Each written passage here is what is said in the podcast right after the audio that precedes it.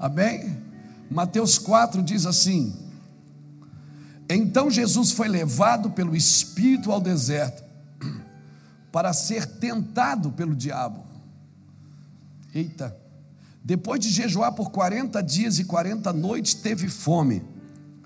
O tentador chegou-se a ele e disse: Se tu és o filho de Deus, manda que estas pedras se transformem em pães. Respondeu Jesus: Está escrito: Não só de pão vive o homem, mas de toda a palavra que sai da boca de Deus. Então o diabo levou uma cidade santa e colocou sobre um pináculo, ou sobre o pináculo do templo. E lhe disse: Se tu és o filho de Deus, lança-te daqui abaixo, pois está escrito: aos seus anjos dará ordem a teu respeito, e eles é, te tomarão nas mãos, para que não tropeces em alguma pedra. Respondeu Jesus: Também está escrito: Não tentarás o Senhor teu Deus. Levou novamente o diabo a um monte muito alto e mostrou-lhe todos os reinos do mundo e seus esplendor. Ele disse: Tudo isto te darei se prostrado me adorares. Então Jesus lhe disse: Vai-te, Satanás, pois está escrito: Ao Senhor teu Deus adorarás e só a Ele servirás. Então o diabo deixou chegar os anjos e o serviram. Amém? Graças a Deus. Tende a tua mão para cá, me abençoa. Eu recebo essa palavra, recebo essa oração. Quem sabe a palavra que vai mexer no seu interior, vai reposicioná-lo, está aqui nessa noite. Quem sabe essa noite é um marco na sua vida, você nunca mais vai ser o mesmo, nunca mais vai ser a mesma. Quem sabe hoje Deus te trouxe aqui para um reposicionamento. Quem sabe hoje você vai conhecer um Deus que você só ouviu falar dele. Aleluia. Amém? Porque Ele não é o Deus da igreja evangélica, Ele é o Deus de toda a terra. Amém? Amém, irmãos? Ele não está só na igreja evangélica. Deus não aceitou Jesus e veio para a igreja evangélica. Deus ele está em toda a terra. Em todo lugar que você se juntar para falar dele, para falar do amor dele, se render a ele através de Jesus, você vai ver a sua presença. Agora você pode sentar e diga para o irmão que está do seu lado: ficar de pé agora só mais tarde, pode ficar tranquilo. Relaxa aí. Amém? Glória a Deus. Obrigado, Senhor, pela tua palavra. Irmãos, nós vamos pregar, mas eu vou ser franco para você. Talvez não é mais de palavras que nós precisamos. Eu acho que ontem eu falei isso aqui quando estava ministrando aos pastores. É, eu tenho pregado o Evangelho por 22 anos.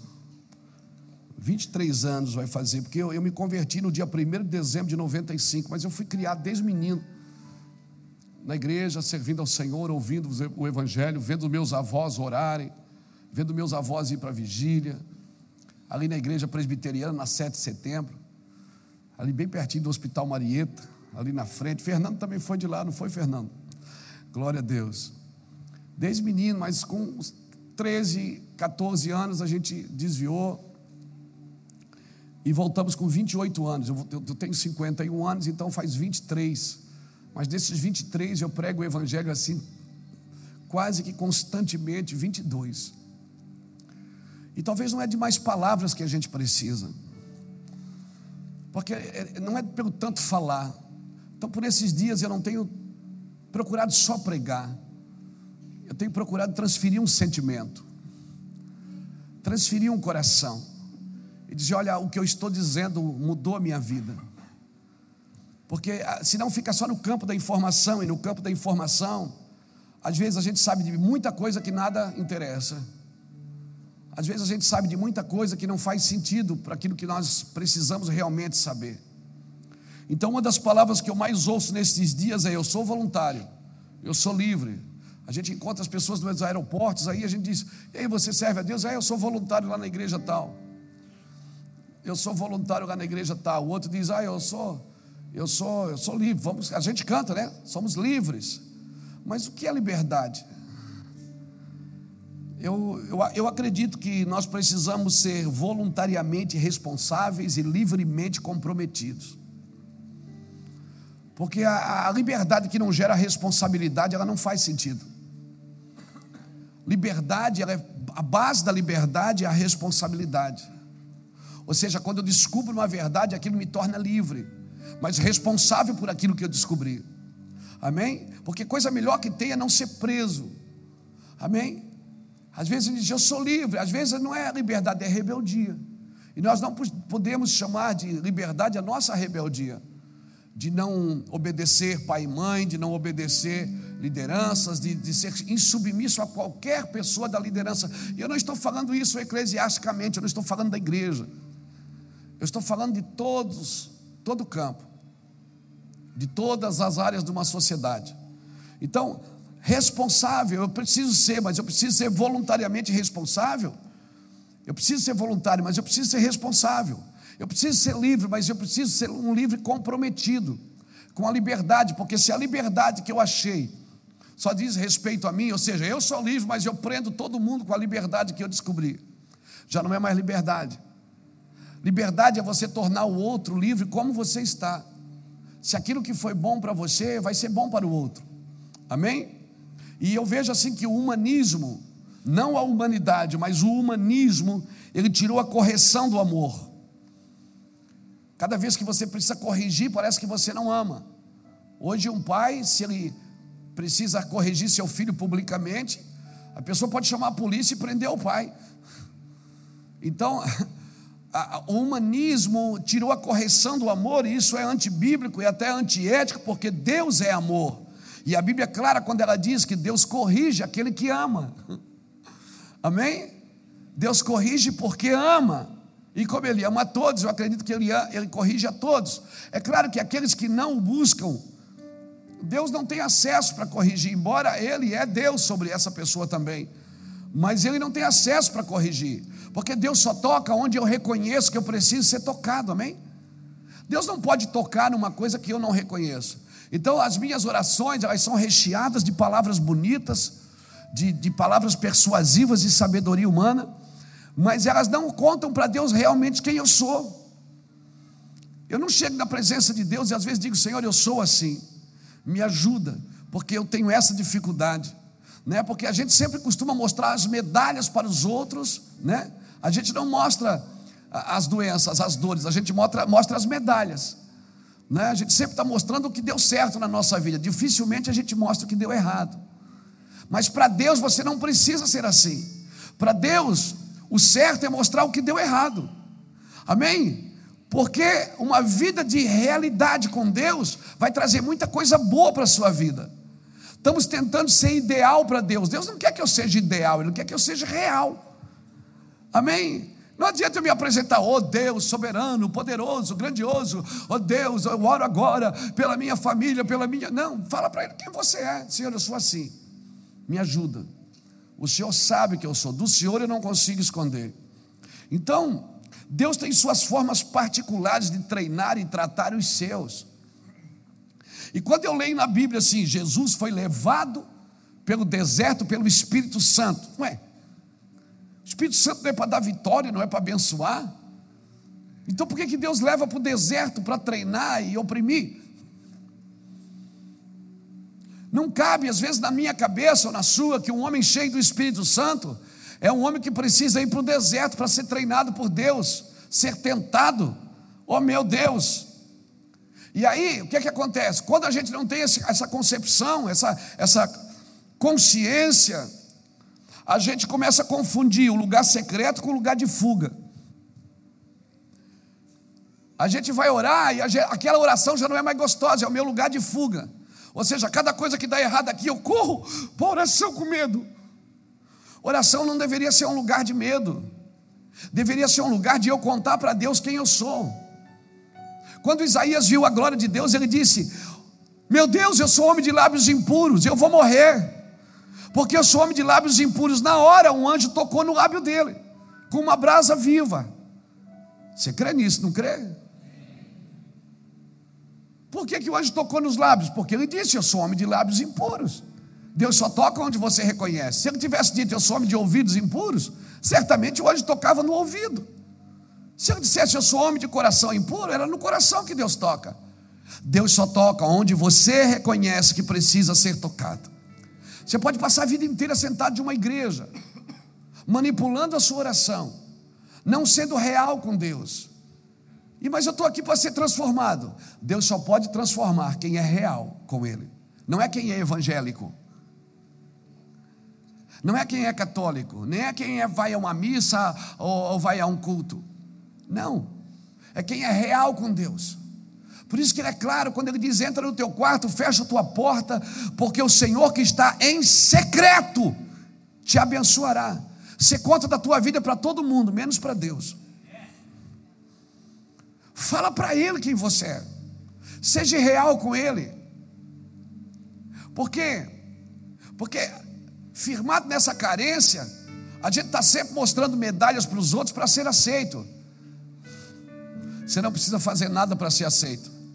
Porque se Jesus morreu para te salvar, para te receber antes de você nascer, já te amou antes de você existir. E você com Jesus pode ser real, você não precisa fazer nada para ser aceito, porque você já é aceito. Aleluia. E como é que eu sei que eu sou aceito? Porque você nasceu. Você nasceu para cumprir um propósito. Amém? Então, às vezes, a gente confunde o lugar secreto com o lugar de fuga. Oração é o lugar secreto. Jonas, quando correu para aquele porão do navio para se esconder, não era um lugar secreto, era um lugar de fuga. O que é que Deus fez? Tirou ele dali e colocou no ventre de um peixe. Aquilo era um lugar secreto. É isso que Deus quer tirar da gente, Ele quer tirar o nosso lugar de oração. Ele quer mostrar que o nosso lugar de oração não é um lugar de fuga. Amém? É um lugar secreto de estar com Ele. Aleluia. Então o deserto ele é muito ele é muito promissor nisso. O deserto, o, o deserto colabora muito com isso na minha vida. Amém? Na caverna, Elias estava no lugar secreto ou estava no lugar de fuga?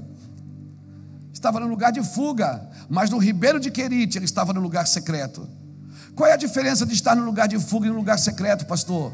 Porque o lugar secreto, quem te leva para lá é Deus. O lugar de fuga, quem te leva para lá é a tua alma, é a tua dor. Amém? Então por isso, quando você vai orar, você só conta mazela para Deus.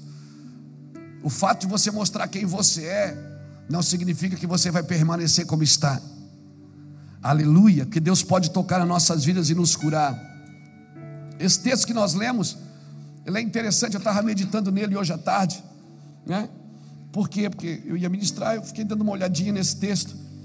Uma coisa que eu aprendi aqui, é a primeira vez que o Espírito Santo, dentro de um homem, conversa com Satanás.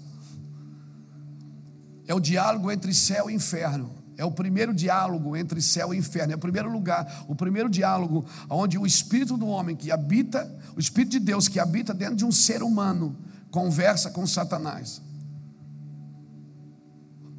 Irmãos, as melhores lições de Deus sempre foram no deserto. Amém? Quem está no deserto nem diz amém. Hein?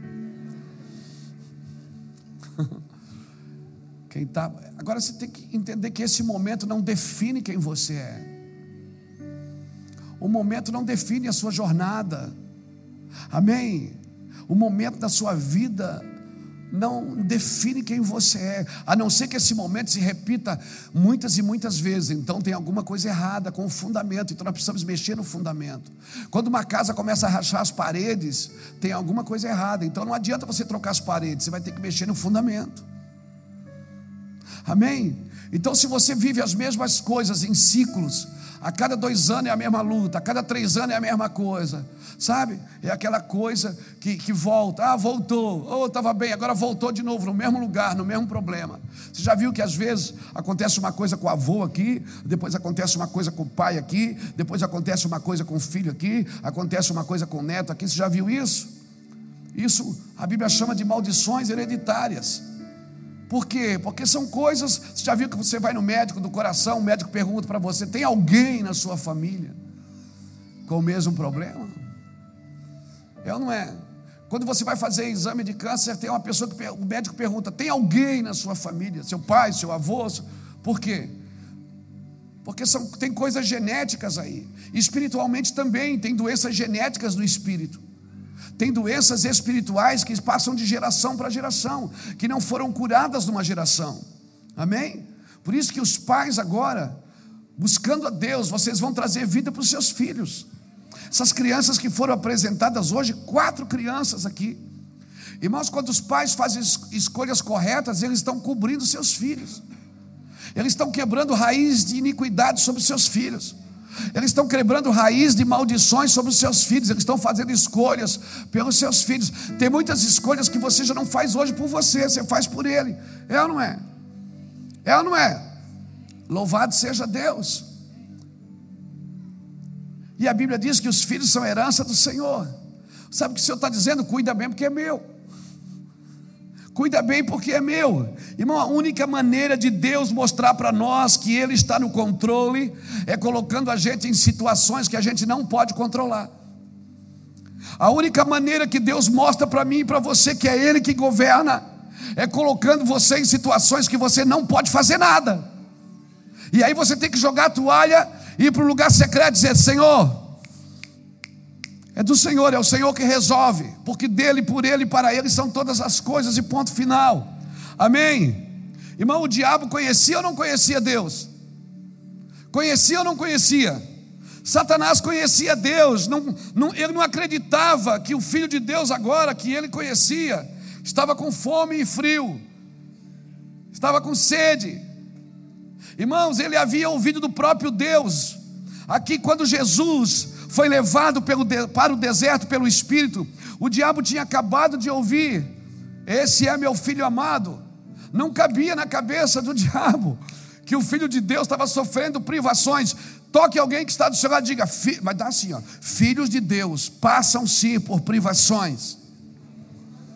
Filhos de Deus passam sim por privações. Tem pessoas que estão ensinando e pregando que se um filho de Deus passa por privações, não é filho. Não é filho sim. Eu diria, eu trocaria essa frase. Eu diria que filhos de Deus que não suportam as privações e não superam as privações é que não são filhos. Porque o filho, irmão, sabe o que o pai está fazendo. Jesus preso na frente de Pilatos, Pilatos disse: Eu tenho poder para te, te soltar ou te matar. Ele disse: Nenhum poder tu teria se meu pai não tivesse te dado. Ele estava dizendo o seguinte: Eu estou passando por isso, porque é, é isso que meu pai quer que eu passe agora. O meu pai está me usando para tocar alguém. Aleluia! Nós precisamos entender, viver na vontade de Deus, passamos sim por privações. Por que, que a gente quer tirar a aflição do cristianismo? Por que, que a gente quer tirar a cruz do cristianismo? Irmão, alguns pregadores da doutrina da prosperidade não podem entender como um filho de Deus passa por privações. Deus faz sim com seus, faz com que seus filhos passem por privações, porque isso é protetor. Isso é protetor, amém? Um exaltado nunca entenderá a humildade, um soberbo nunca entenderá a humilhação. O que é ensinado muitas vezes é busque seus direitos. Vai buscar seus direitos. Pede, porque Deus tem que dar, Deus não tem que fazer nada. Ele já fez, você é que tem que acreditar no que ele já fez, aleluia. Glória a Jesus. Ele não tem que fazer, eu tenho que acreditar no que ele fez. Que ele me abençoou, Efésios 1:3, com toda a sorte de bênção existentes nas regiões celestiais em Cristo Jesus. Versículo 4, que ele me elegeu nele antes da fundação do mundo, para que eu fosse santo e irrepreensível diante dele em amor. Aleluia! Deus não tem que estar confirmando todo dia, toda semana. Não, pastor, mas agora eu estou indo na igreja e eu comecei. Eu só ouvi esses dias uma pessoa falar, eu tive que, assim com muito cuidado, com muito amor, mas tive que falar. Eu não sei como que você faz, eu às vezes as, vem até aqui e volta. Eu tenho que falar. Minha consciência não permite eu, eu guardar uma coisa que pode ajudar uma pessoa, mesmo ela ficando triste comigo na hora. Mas ela falando para mim, pastor, estou indo na igreja, mas agora compensou a campanha no monte. Estou indo para o monte, Deus está. Deus, rapaz, estou indo para o monte para Deus me abençoar. Eu digo, olha, cuidado, Você pode estar adorando o diabo. Ela disse: Está amarrado, pastor. Ficou brava comigo. Eu disse: Porque o diabo é o único que leva alguém para o monte para oferecer benefício. Porque Deus, quando leva alguém para o monte, leva para sacrificar. Todo mundo que subiu no monte com Deus levou sacrifício.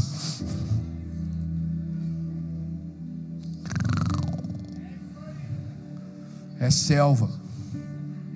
Como diz aqui em Itajaí, come essa massinha.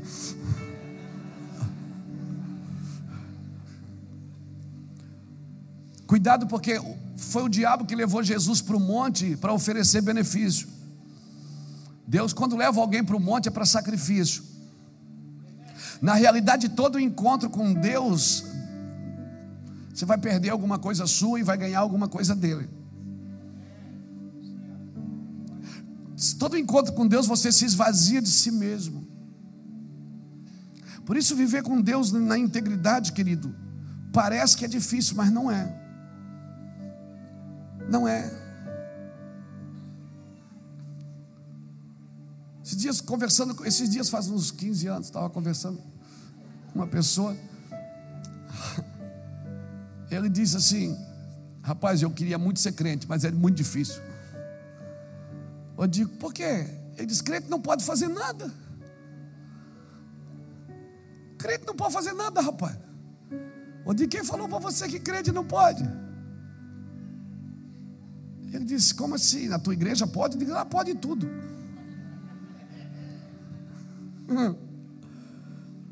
Ele disse: crente não pode beber, pode. Eu digo: todas.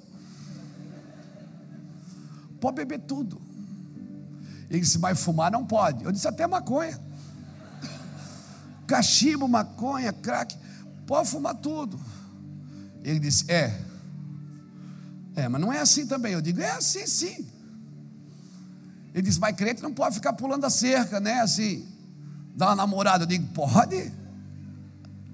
Ele disse, tá aí, por que, que vocês não fazem? Porque nós não queremos.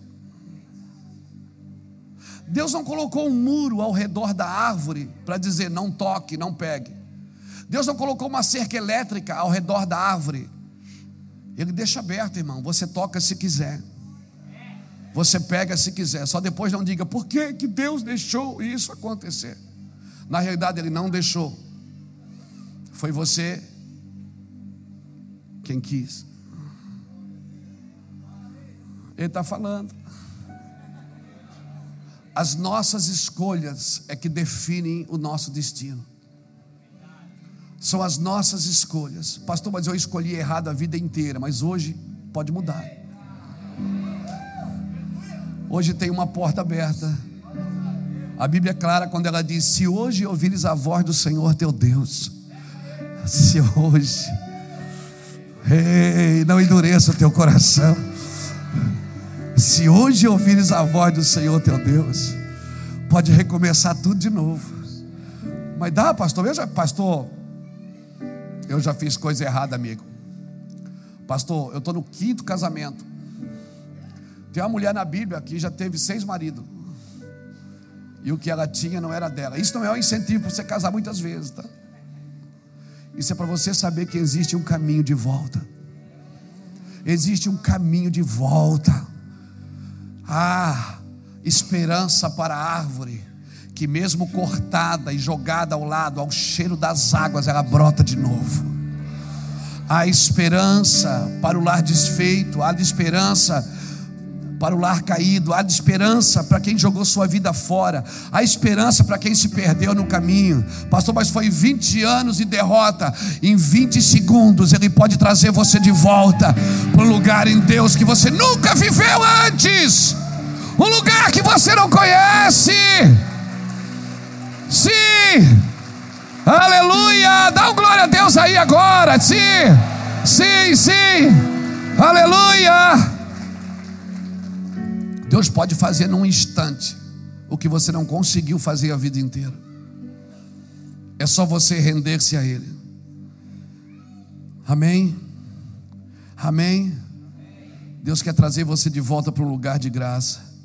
Diga para a pessoa que está do seu lado assim: ó, o deserto é o começo, não é o fim. O deserto é só o começo.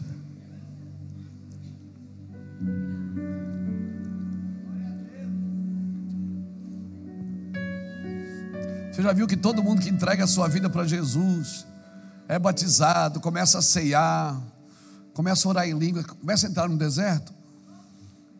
Oh, eu escutei um oh. Ah! O deserto, ele é só o começo, ele não é o fim. Querido, o deserto não anulou o que Moisés havia aprendido. Os 40 anos que Moisés ficou no deserto sozinho, depois na casa de Jetro, no deserto em Midian. Os 40 anos que Moisés ficou no deserto não anulou o que ele havia aprendido no Egito. Redimiu o que ele havia aprendido no Egito. Para que o deserto, pastor? Nós precisamos redimir o que nós aprendemos no Egito. O deserto é para você redimir. Tem muitas coisas que você aprendeu numa faculdade, numa escola, com o pai e a mãe, ou, ou, até em outras religiões, até em religiões pagãs. Quando você vem para o Senhor Jesus, o Senhor, e muitas vezes Ele não anula o que você aprendeu no Egito, Ele vai redimir o que você aprendeu no Egito. Amém? Amém? Porque não pense que uma pessoa que está diante de uma estátua, chorando e pedindo um milagre, não pense que ela não tem um coração bom. Não pense que ela não acredita naquilo, ela acredita naquilo.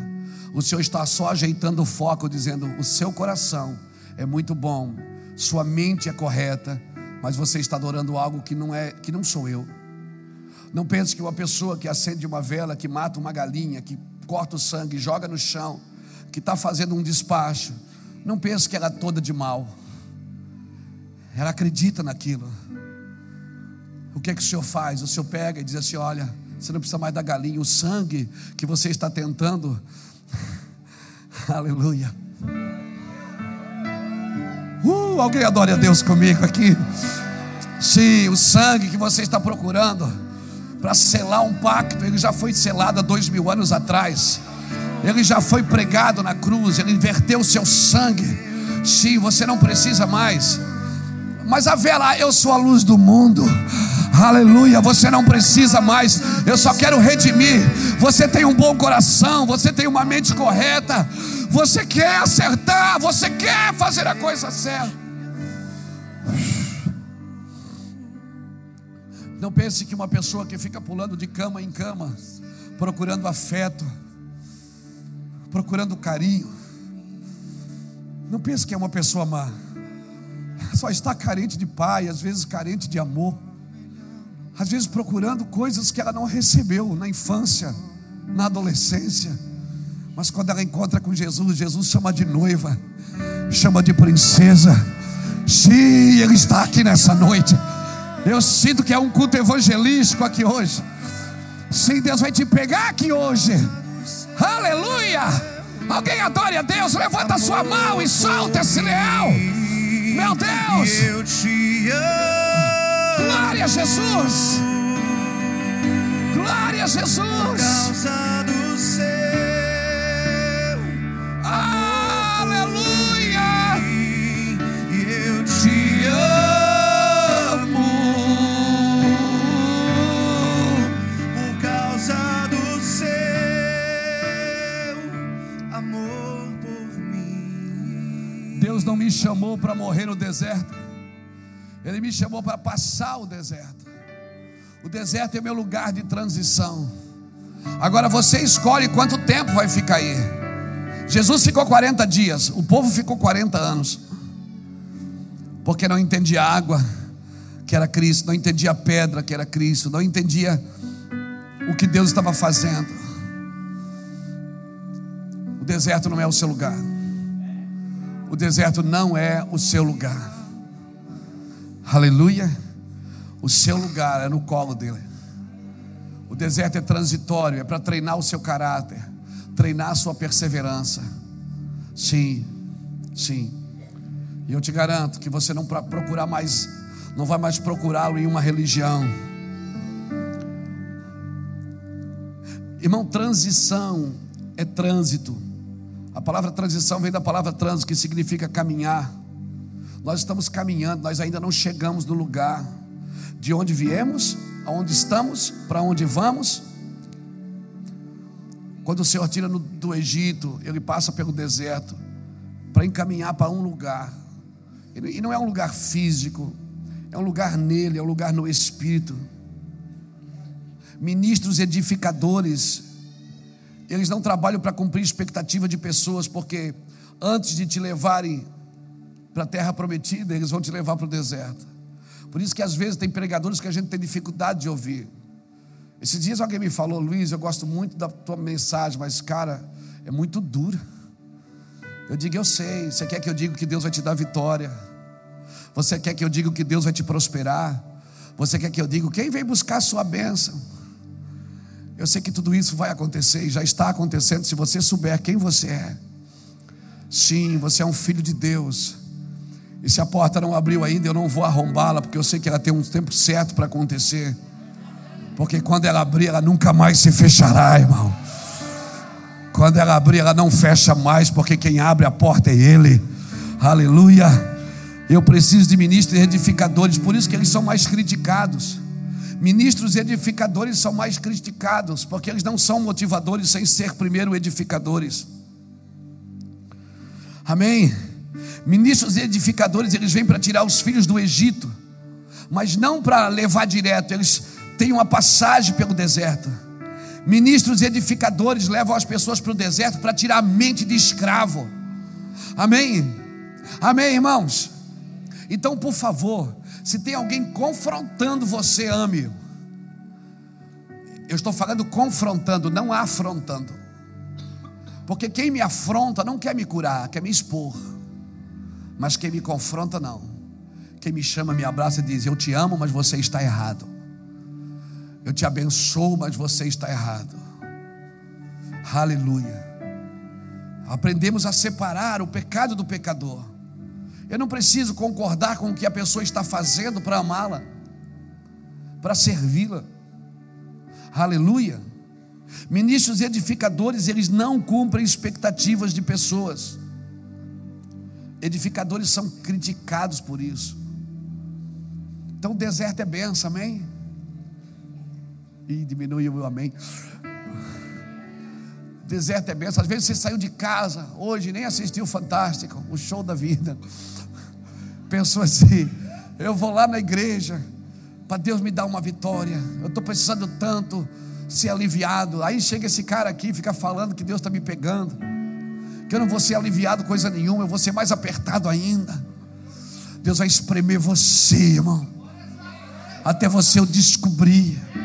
E quer saber, quer saber, tudo que você vai ser, vai ter e vai fazer já está com você, está aí dentro de você, ninguém pode te dar nada. Luiz Hermínio não pode te dar nada, Juscelio não pode te dar nada, esse templo não pode te dar nada. Você pode passar à frente de um templo, fazer o sinal da cruz, achando que está sendo espiritual. Não, eu vou te dizer o que, é que torna você espiritual: é entrar num quarto e dizer para ele quem você é. Mostrar para ele, Senhor, eu sou assim, me ajuda. Eu não sou esse homem, porque quando o Senhor soprou o Espírito em mim, o Senhor me formou para eu ser santo e irrepreensível. O Senhor me, o Senhor me abençoou para eu ser uma bênção.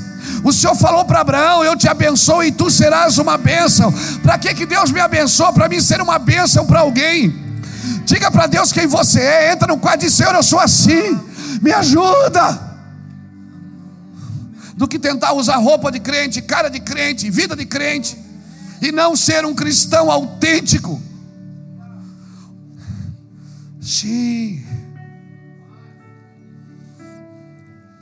O Senhor diz: Filho meu, dá-me o teu coração, porque dele procedem as saídas da vida. Fala para mim quem você é, eu só posso tocá-lo se você me disser quem você é. Sim, diga para Deus quem você é. Quando Jacó abraçou aquele anjo e disse: Eu não te solto enquanto tu não me abençoares. O anjo perguntou: Como é teu nome? Ele disse: Jacó. Ele disse: Agora sim, agora você foi abençoado, você reconheceu quem você é. Você falou quem você é. E o anjo tocou ele. Sim. Vamos, vamos mergulhar um pouquinho mais aqui. Abra comigo Deuteronômio capítulo 8. É, amor igual não há, amor melhor não há, como o seu Jesus, amor igual.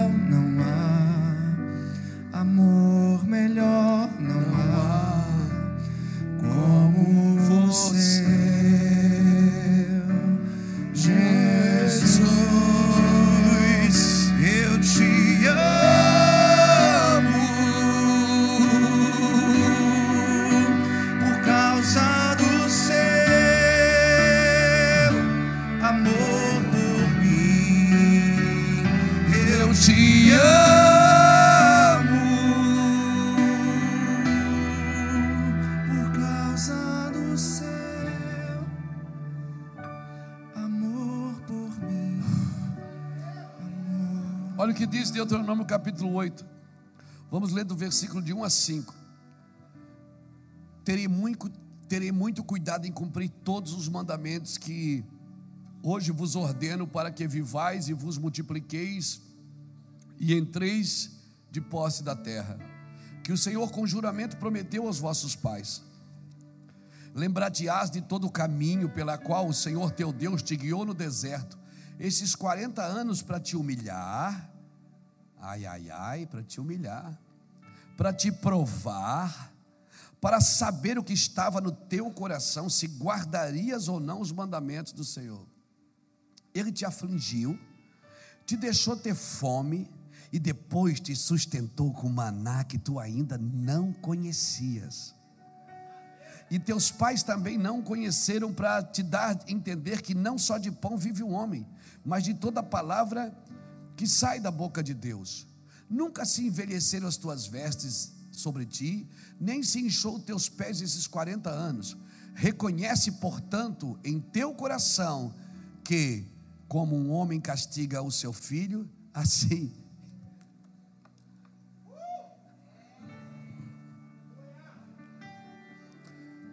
Você sabia que evangélico não é provado, né? Quem é provado é os filhos.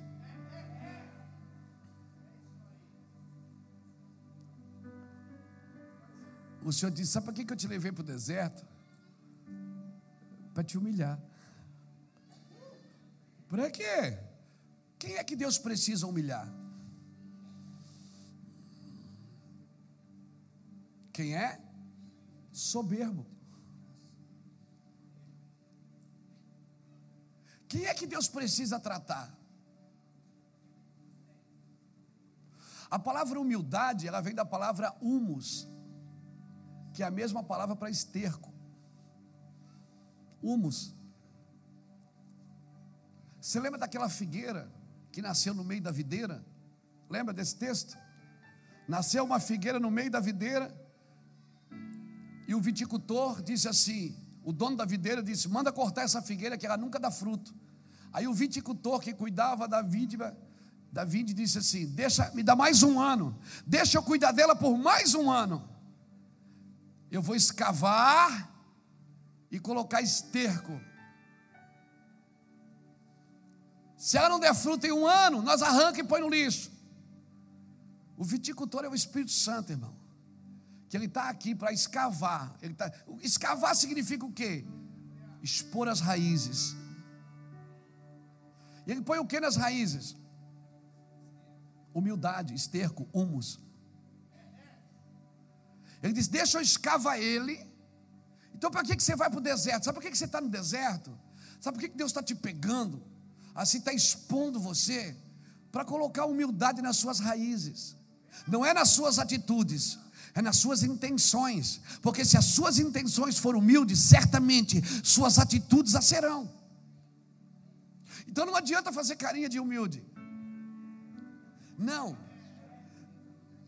A humildade está na raiz. Porque a humildade não é pensar menos de si, é pensar menos em si.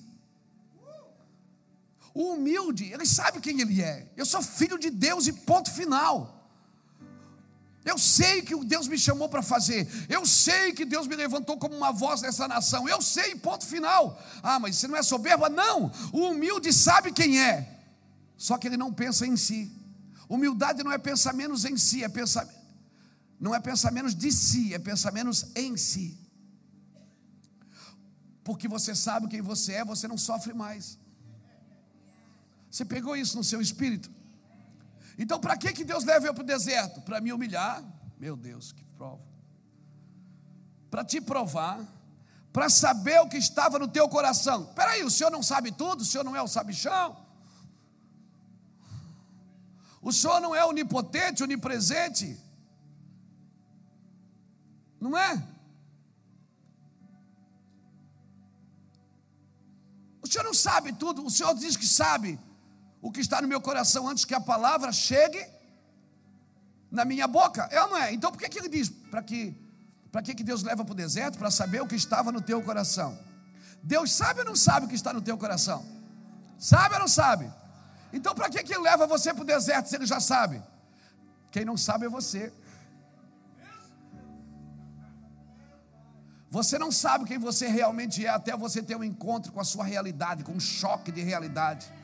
Como Jó disse, é, eu pensei que eu te conhecia, mas eu te conhecia de ouvir falar, mas agora os meus olhos te veem. Agora que eu fui provado, agora que eu superei a dificuldade, que eu superei a necessidade, que eu superei a carência que eu superei. Agora eu sei que o meu redentor vive. Aleluia! Aleluia! Glória a Jesus! Então Deus não leva você para o deserto porque Ele precisa de prova de amor. Deus sabe quem o ama. Ele sabe que ele, quem são os seus. Por isso que Ele só leva para o deserto os seus. Para quê? Para te deixar ter fome. Para quê? Para te dar um maná que tu ainda não conheces. Para te dar revelações da palavra que você só leu, mas nunca percebeu. Que você só leu, mas nunca entendeu. Que você só leu, mas nunca desfrutou Sim, que você leu para os outros, você pregou a Bíblia para os outros, apontou o dedo aos outros, mas agora não, quando você lê, diz: Meu Deus, é para mim esse negócio, para te dar um maná que tu ainda não conheces. Porque quando ele te leva para o deserto, a primeira coisa que ele muda é o cardápio. Quando o povo foi para o deserto, o pão caía do céu.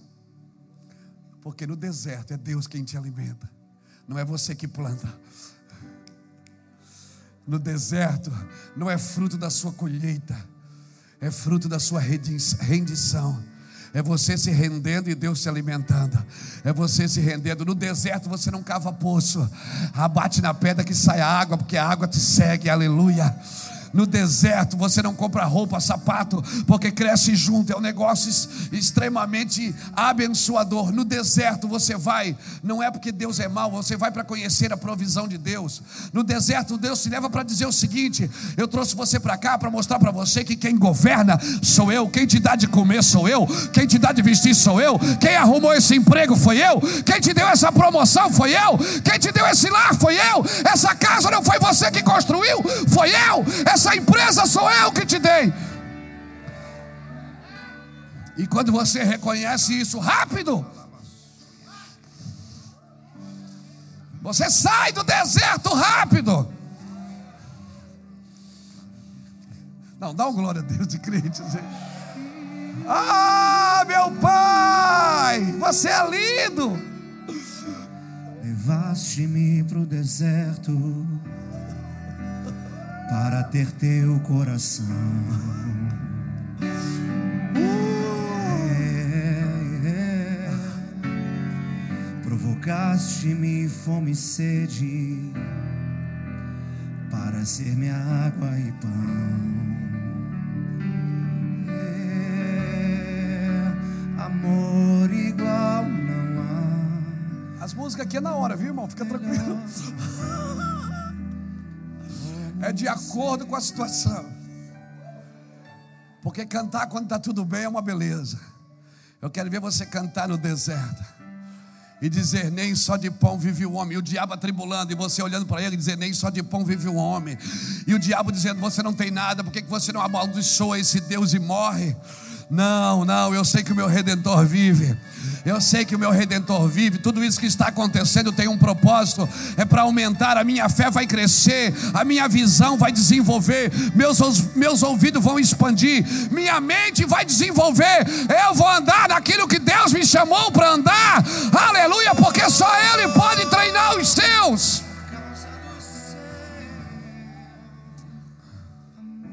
Então a pessoa vem para o discipulado ela faz os cursos da igreja, ela vai para a EMAP, ela vai no Meva Academy, ela faz tudo achando que vai escapar do deserto.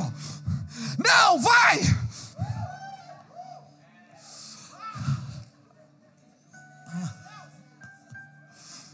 Ela diz: Ah, eu estou te seguindo pela internet, que palavra!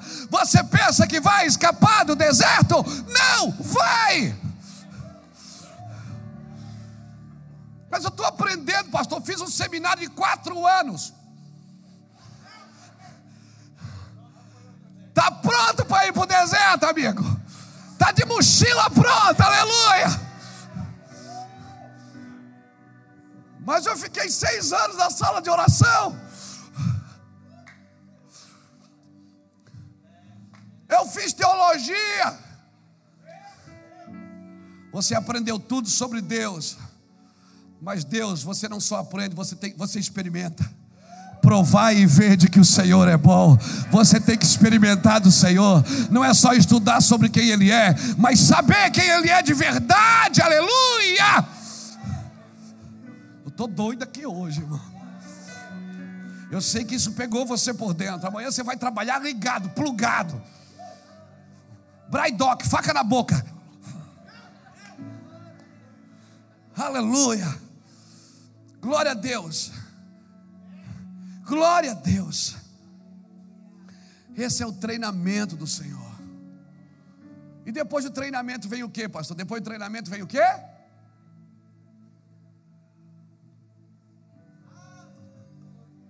Depois da dor do parto vem o que? A benção. Aí nós temos que ler o versículo de 6 a 11, que diz assim: Reconhece, portanto, ou melhor, versículo 6. Guarda os mandamentos do Senhor teu Deus, para andares nos seus caminhos e o temeres, pois o Senhor teu Deus te introduz numa boa terra, terra de ribeiros de águas, de fontes e de mananciais profundos que manam dos vales e das montanhas. Sabe o que ele está dizendo? Ou em cima ou embaixo, em qualquer ambiente, se tiver, está bem, vai jorrar água, está mal, vai jorrar água também terra de trigo, cevada, vide, se tiver tempo eu vou explicar cada, cada elemento desse. Figueiras e romanzeiras, terra de oliveiras, de azeite e mel, terra que, em que comerás pão sem escassez e nada te faltará nela. Terra cujas pedras são de ferro e cujas montanhas cavarás o cobre. Comerás se e te fartarás bendizendo ao Senhor teu Deus pela boa terra que te deu. Amém?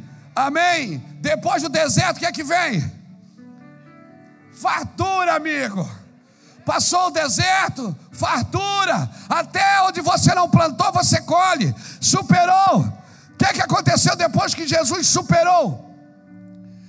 Superou todas as tentações do diabo. Venceu. Os anjos vieram e o serviram. Aleluia! Jesus no deserto entendeu, entendeu sobre o mundo espiritual, entendeu sobre as coisas do homem, entendeu sobre o ministério divino e sobre o ministério humano. Jesus no deserto reconheceu seus limites, porque depois de 40 dias teve fome. Jesus reconheceu: não vá além dos seus limites, não compre amor pelo trabalho, aprenda sobre as coisas do diabo, aprenda sobre os seus demônios, aprenda suas tentações, sobre como lidar com elas. Tudo isso é a escola do deserto. Aprenda sobre as coisas de Deus, a sua provisão no meio do deserto. Aprenda que aquilo que não te mata te deixa mais forte. A provisão do deserto, irmão, é libertar sua mente, desligar você do Egito, experimentar a provisão de Deus, amém? Provar de um maná que tu não conheces, tudo isso é a escola do deserto. É para dar um maná que você ainda não conhece, um segredo do coração de Deus. Deus quer conversar com você sobre isso. Resumindo, deserto é um manancial de bênção. Amém? Jason, bota aí, deserto, manancial de bênção. Aleluia. Depois de superar, vem a bênção, irmão. Versículo 7. Vai jorrar água do, do ribeiros, dos ribeiros que estão no monte, que estão nos vales. É dos ribeiros, não é das cisternas. Não é das cisternas rotas que você fez para reter as águas. É dos ribeiros, deixa correr, irmão, deixa passar por você. Ah, mas eu estou juntando. Juntar para quê, amigo? Hein? Juntar para quê? Deixa o ribeiro correr. Ai, mas às vezes o cara vai comer com a família, vem por causa de 10 reais. Mesquinho. Não, esse, vamos comer esse prato que é mais barato, né? Amanhã, sabe como é que é? Vai desfrutar. Se você viveu um deserto, passou no deserto, para de comer areia, vai comer o que é bom. Vai desfrutar. Aleluia. Constrói cisternas para reter. Não, não é de cisternas, não. É de ribeiros, ribeiros que vão fluir, dos rios vão fluir, dos lagos vão fluir, dos montes e vão fluir dos vales. Em qualquer ocasião é bênção, querido. Em cima ou embaixo é bênção. E aí ele começa a falar dos alimentos. Deixa eu passar rápido aqui. Ele fala de sete alimentos da terra prometida. Ele diz: terra que mana trigo. Tu comerás o teu trigo. Trigo fala de qualidade. Porque você vai ver a Bíblia falando de trigo e de cevada. E aqui fala também. Trigo era o alimento do rico. Por isso que você comprava uma efa de farinha por um ciclo e duas efas de cevada por um ciclo. Trigo era, era, era, era a comida do rico e, e cevada era a comida do, da pessoa que morava na vila mais pobre. Por isso que quando Gideão foi espiar aqueles dois guardas, e os dois guardas disseram: Nós tivemos uma visão, vimos um pão de cevada rolando. E aí um disse para o outro: Ah, esse é a casa de Gideão dando, dando contra o exército dos medianitas. Por que é um pão de cevada? Porque Gideão disse: Eu sou pobre, minha família é pobre, meu pai é pobre, todo mundo é pobre. Então, para que Gideão entendesse que era ele, Deus colocou um pão de cevada no sonho do rapaz. Você pegou isso? Ele diz: trigo vai ter qualidade, cevada vai ter quantidade. Tu comerás da vides, das vides, da, da videira. As videiras produzem o quê? Uva, uva é para fazer vinho. Vinho na Bíblia representa o quê? Alegria. Deus está dizendo, é terra que você vai sentir alegre. Figo. Figo não está na Bíblia por acaso. Figo na Bíblia. O que é que Uzias, o Acas, passou nas feridas?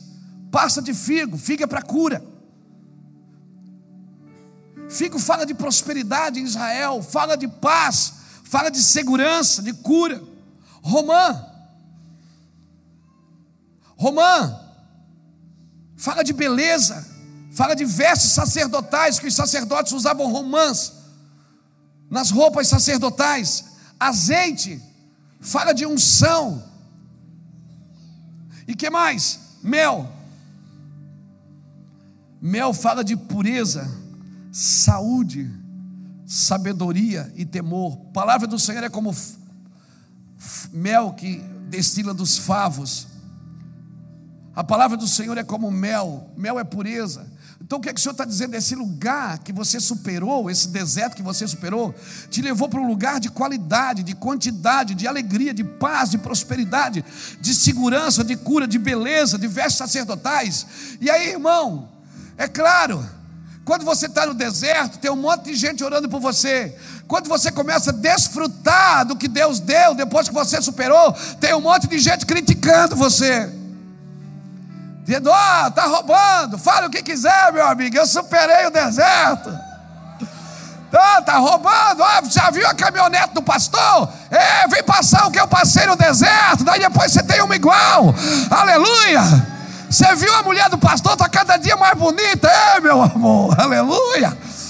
Vem passar o que a gente já passou, pendurando roupa atrás da geladeira para ir para o culto, porque não tinha dinheiro para comprar, usando o mesmo sutiã por anos.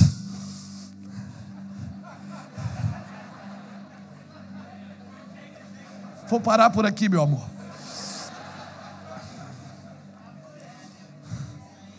Aí vem a gente desfrutando, ladrão. Não é ladrão, não, irmão, é vencedor, rapaz. Somos vencedor, nós vencemos. Investimos milhões no reino de Deus. Todo dia, gente põe dinheiro na minha conta que eu não sei quem é. Todo dia me dão camisa, me dão roupa. Todo dia alguém me dá alguma coisa. Ei, já passei em casa orando por anos, dizendo: Deus, eu só queria comer, eu só queria ter uma lata de Nescau para o meu filho. E ele dizia: Fica tranquilo, supera, supera, porque vai chegar um dia que vai transbordar a mão direita e você, hoje, hoje você chora por uma lata de Nescau, mas um dia você vai comprar um caminhão cheio de Nescau para mandar para a África, para mandar para a Índia, para mandar para as crianças do Nordeste. Ei, supere a sua vida e para de tocar os outros. Desfrute. Eu estou colhendo o que eu plantei, irmão. Lágrimas, choro. E quanto mais o Senhor me dá, mais eu invisto. Quanto mais o Senhor me dá, mais eu avanço, mais igreja nós construímos, mais nações nós avançamos, mais nós viajamos, nós vamos gastar tudo. O anticristo, quando chegar, não vai ter dinheiro no banco. Nós vamos gastar tudo, né, Léo? Depois você faz a. Depois você faz a escola com o Léo, você vai saber se o anticristo vai passar ou não vai. Aleluia. O anticristo vai passar o cartão do Mevan assim, não tem nada guardado, nós gastamos tudo não tem nada, aleluia, glória a Deus, aleluia, aleluia.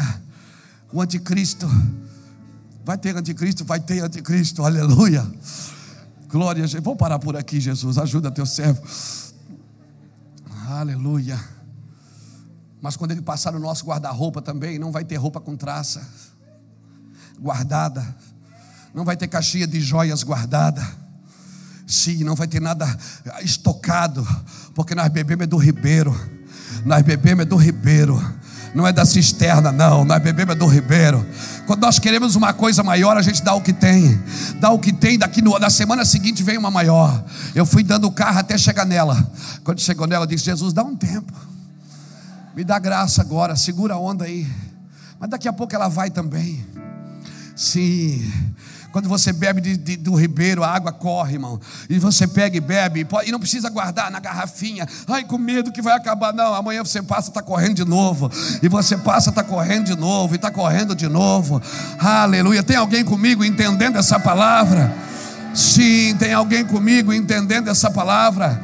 Por isso, Judas segurava a, a bolsinha do dinheiro assim.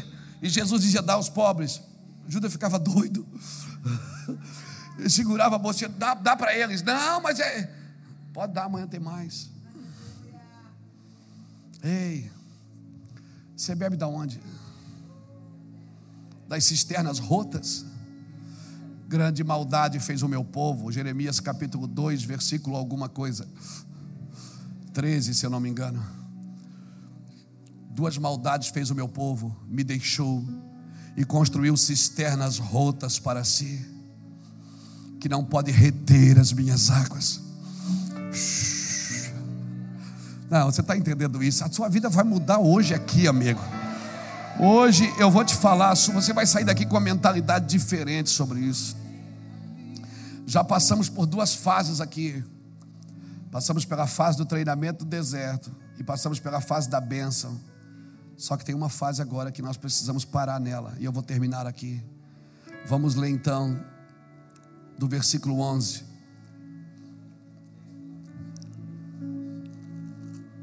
Que diz assim: Guarda-te de não te esqueceres do Senhor teu Deus, não cumprindo os seus mandamentos e os seus juízos e os seus estatutos que hoje te ordeno, para não suceder que depois de teres comido estares farto, de teres edificado boa casa e habitado nelas, e depois de multiplicares as tuas vacas e as tuas ovelhas, e aumentar a prata e o ouro e tudo que tens, se, ensorbepa, se ensorbebeça o teu coração, e te esqueças do Senhor teu Deus, que te tirou da terra do Egito e da casa de servidão. Ele te guiou por aquele grande e terrível deserto, de serpentes abrasadoras, de escorpiões, de terra árida e sem água onde fez jorrar para ti água da pedra e dos rochedos, que no deserto te sustentou com maná, que tem que teus pais não conheceram, a fim de te humilhar e te provar, e afinal te fazer bem. Não digas no teu coração a minha força e o meu poder e o meu braço me proporcionaram esta riqueza. Antes te lembrarás que o Senhor teu Deus é que te deu força para adquirires riquezas, confirmando a aliança que jurou aos teus pais, como hoje se vê. Mas se te esqueceres do Senhor teu Deus, andares após outros deuses, servindo-os, adorando-os, protesto hoje contra vós, que certamente perecereis. O segredo está aqui. Tudo que eu falei até agora, o segredo está nesses versículos. Depois de te fartares, não esqueces quem te deu. Eu lembro ele todos os dias que eu não sou nada. Todos os dias eu tenho dito para ele: Eu não sou nada, Deus. Eu só sou alguma coisa porque o Senhor entrou nas nossas vidas.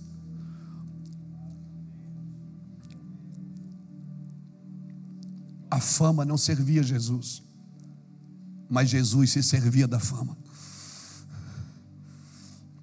A sua fama corria por toda a Galileia, por toda a Judéia. Mas havia uma intrépida resolução na sua face de quem ia para Jerusalém, ou seja, a fama apontava para onde? Para o propósito. Então, deixa eu te falar uma coisa: o Senhor quer te prosperar. Depois da bênção, depois da vitória, depois da fartura, depois da unção, depois da confirmação, proteja o que Deus te deu, com temor, com tremor, com reverência, com zelo, com santidade. Proteja isso, querido. Seja maduro. E entenda que não é o Senhor, não é, não é a tua força que te deu, não é a tua fama que te deu, não é a tua posição que te deu, foi eu quem fiz. Não digas no teu coração que foi o meu braço, foi a minha ideia. Não digas no teu coração, antes lembrarás que foi o Senhor teu Deus. E sabe de uma coisa? Você já você que já passou o deserto, cada vez que você esquece disso, Deus faz, faz você ir fazer uma visita no deserto. Não é para ficar 40 dias ou 40 anos, mas é só uma visita. Só passa assim e mostra a foto. Se lembra? Amém, Senhor, amém. Ele disse: Lembra? É para que você quer voltar? Disse, não, não.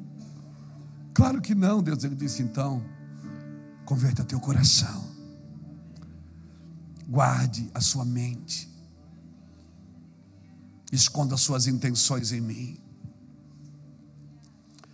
O treinamento vai te jogar num lugar de bênção. Mas a bênção tem que te jogar num lugar de maturidade, não de autossuficiência. Eu quero deixar essa palavra no seu espírito. E quero convidar você que está aqui nessa noite Você que está no deserto, você ainda que está no Egito. Vamos começar por quem está no Egito? Você ainda que não disse, Senhor, eu quero servir ao Senhor. Eu não sei por onde começar, mas eu gostaria muito de começar a servir ao Senhor. Servir ao Senhor não se trata de deixar de ser católico e virar para crente, deixar de ser espírita e virar para evangélico, deixar de ser ocultista e passar a ser espiritualista. Servir a Deus se trata de entregar a chave da casa para Ele, do seu coração e dizer: Senhor, governa, por favor, me ajude. Me ajude a ser um homem melhor, uma mulher melhor, um pai melhor, um marido melhor, uma esposa melhor. Me ensine a ser um filho melhor, me ensine a ser um empresário justo. Me ensine a ser alguém, Senhor Deus, que o Senhor tem prazer em mostrar para o diabo assim como foi com Jó. Quando o Senhor disse: Tens visto o meu servo Jó, eu quero ser esse homem, Deus, que o Senhor tem prazer de pregar sobre mim. Eu vou pregar sobre o Senhor, mas eu quero ter o prazer que o Senhor também pregue sobre mim. Você que está aqui nessa noite, sai do seu lugar e vem aqui na frente, me deixa orar com você. Você que está nessa condição, diz, pastor, eu quero isso.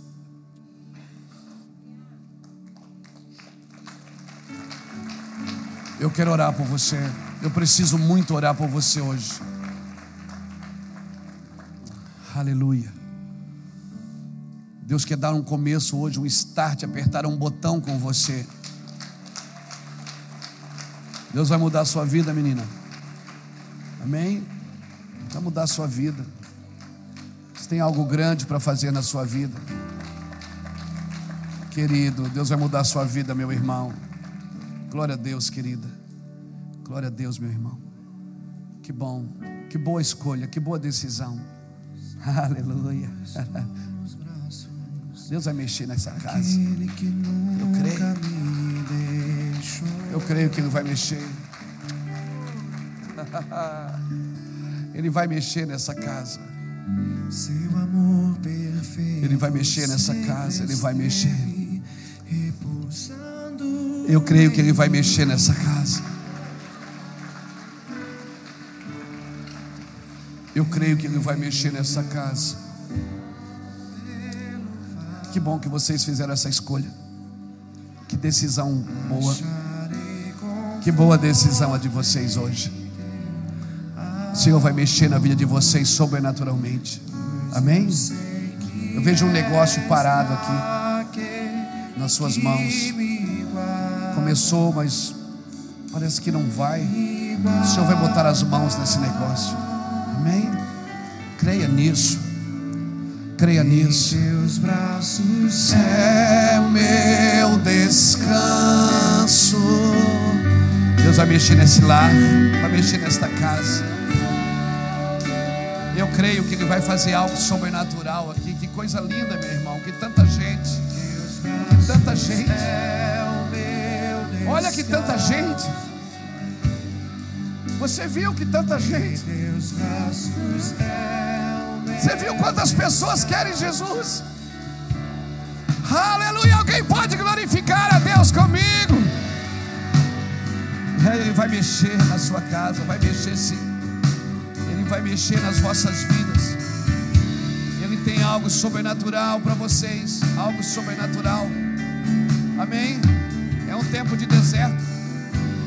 É um tempo de perder algumas coisas para achar as outras que foram perdidas. Amém? É um tempo que Deus fechou portas, muitas portas se fecharam. Meu Deus, e agora? E agora? Você vai entrar num quarto comigo. Eu vou te dar tanta sabedoria, tanta sabedoria.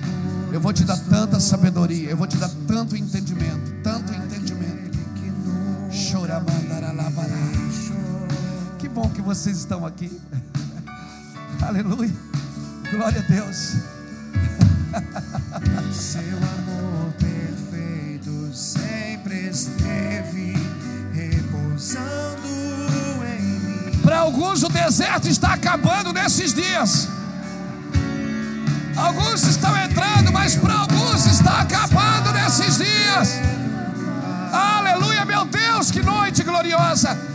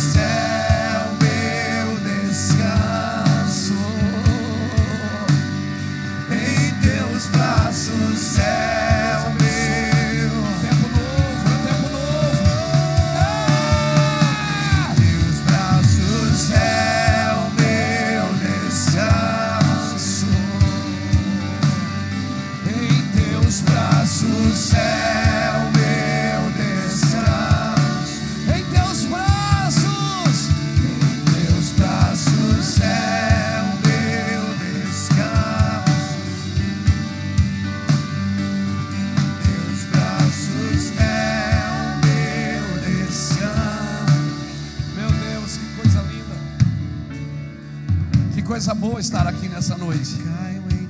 Aleluia. Deixa eu te falar uma coisa, você só vai viver com alegria quando descobrir a alegria de viver. Você só vive com alegria. Tem uma frase de uma pessoa, de um brasileiro muito conhecido, Luiz Fernando Veríssimo, se eu não me engano. Ele diz que os tristes acham que o vento geme, mas os alegres, eles acham que o, que o vento canta. Você nunca vai viver com alegria até que descubra a alegria de viver. Amém? Existe alegria de viver. Tem muitas coisas boas que Deus quer fazer nas nossas vidas. E nós só precisamos entender o tempo do deserto. Entender o que Deus está fazendo. Amém? Meu Deus, que tanta gente. Levanta sua mão comigo aqui, você que está aqui. Diga comigo, Senhor Jesus. Diga, Senhor Jesus, eu te recebo no meu coração para a partir de hoje servir ao Senhor, servir ao Senhor com alegria. Diga, Senhor Jesus, me leva para uma igreja abençoada, me leva para ouvir um evangelho genuíno, me ensina. Eu quero aprender com você, eu quero te servir. Eu quero conhecer o Deus que o Luiz Hermínio pregou hoje. Eu quero conhecer o Deus que me faz descansar em seus braços. Diga assim: Espírito Santo, eu te recebo como aquele que vai dirigir os meus passos, aquele que vai dirigir a minha mente e o meu coração. Amém? Aplauda o Senhor bem forte. Aleluia. Oh, aleluia. Glória a Deus. Glória a Deus. Quem é que está no comando aqui hoje? Esse, esse, esse casal aqui, levante a mão. Esses dois aqui, aqui, ó. Você que veio aqui na frente, eles vão te levar naquela sala e vão te dar um presente. É rapidinho. É um minuto, você vai e volta. É muito rápido. Não tenha medo, não dói nada, não é injeção não. É só para você saber o que você fez e como você pode ser ajudado por essa igreja a descobrir coisas profundas no Senhor. Agora, eu quero orar por vocês. Quero orar por vocês. Amém. Vem aqui para frente, vem. Sai do seu lugar, vem aqui para frente.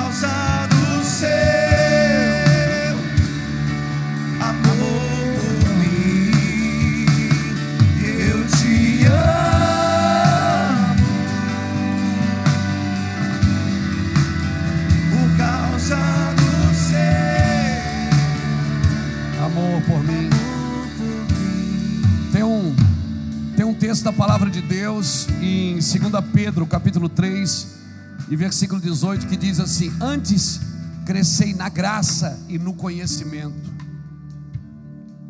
Antes crescei na graça e no conhecimento.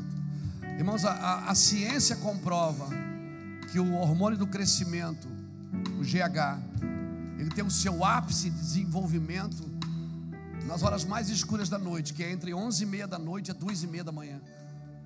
Ou seja, no momento que a terra está mais escura, é que o, o hormônio do crescimento tem mais desenvolvimento. Então, as trevas não é tão ruim assim. Elas servem para fazer a gente crescer. Amém? O objetivo do deserto, o objetivo das provas, o objetivo das lutas, das guerras, sempre é para o crescimento. Quando o Senhor diz crescei na graça e no conhecimento.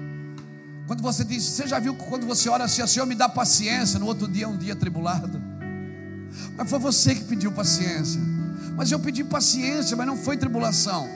Mas é a tribulação que produz a perseverança, a perseverança produz a experiência, a experiência produz a esperança, porque uma coisa produz a outra. Aleluia, aleluia, amém. Irmãos, uma mulher quando está grávida, ela pode decidir se ela vai ganhar o filho de parto normal ou de cesariana. Hoje, às vezes, assim, nem, nem consegue decidir, porque às vezes precisa ser cesárea mesmo, né? A diferença é que o parto normal, ela grita, esperneia e chama a mãe, é aquela luta. Mas quando nasce a criança, no outro dia, ela pega a criança, bota no colo e vai para casa cuidar daquilo que ela pariu. A cesariana é diferente. Você é isenta da dor. Você faz uma cirurgia e você tira a criança sem dor. Mas no outro dia, precisa de uma pessoa para cuidar da mãe e do filho, porque os dois precisam de cuidados. O problema é que quando nós tentamos isentar a dor do cristianismo, as nossas campanhas hoje na igreja são pare de sofrer. Se você tirar a aflição de alguns lugares, nós paramos de crescer e paramos é de desenvolver a nossa fé. A Bíblia diz em Hebreus 5:8 que Jesus aprendeu a obediência por aquilo que sofreu. Existe um sofrimento, irmãos, uma aflição que ela treina você. É como quando você vai na academia, né? Quem faz academia aqui? No primeiro dia é uma benção. Você chega, né? Daí tem um cara lá, um instrutor, ele diz assim: ó, vamos começar com esse pequenininho. Daí o cara já chega, não, pode pegar aquele grandão lá, eu consigo. O cara diz: não, pega o pequenininho que é melhor. E você vai. O primeiro dia você está lá, meu Deus, né? comprou aquele short verde-limão, né? camisa justinho, tênis da Nike. Você já foi, já pagou adiantado, três meses, né? No, no segundo dia, você já passa na farmácia, toma um Dorflex. E você fica pensando, cara, eu não acredito que eu paguei por isso.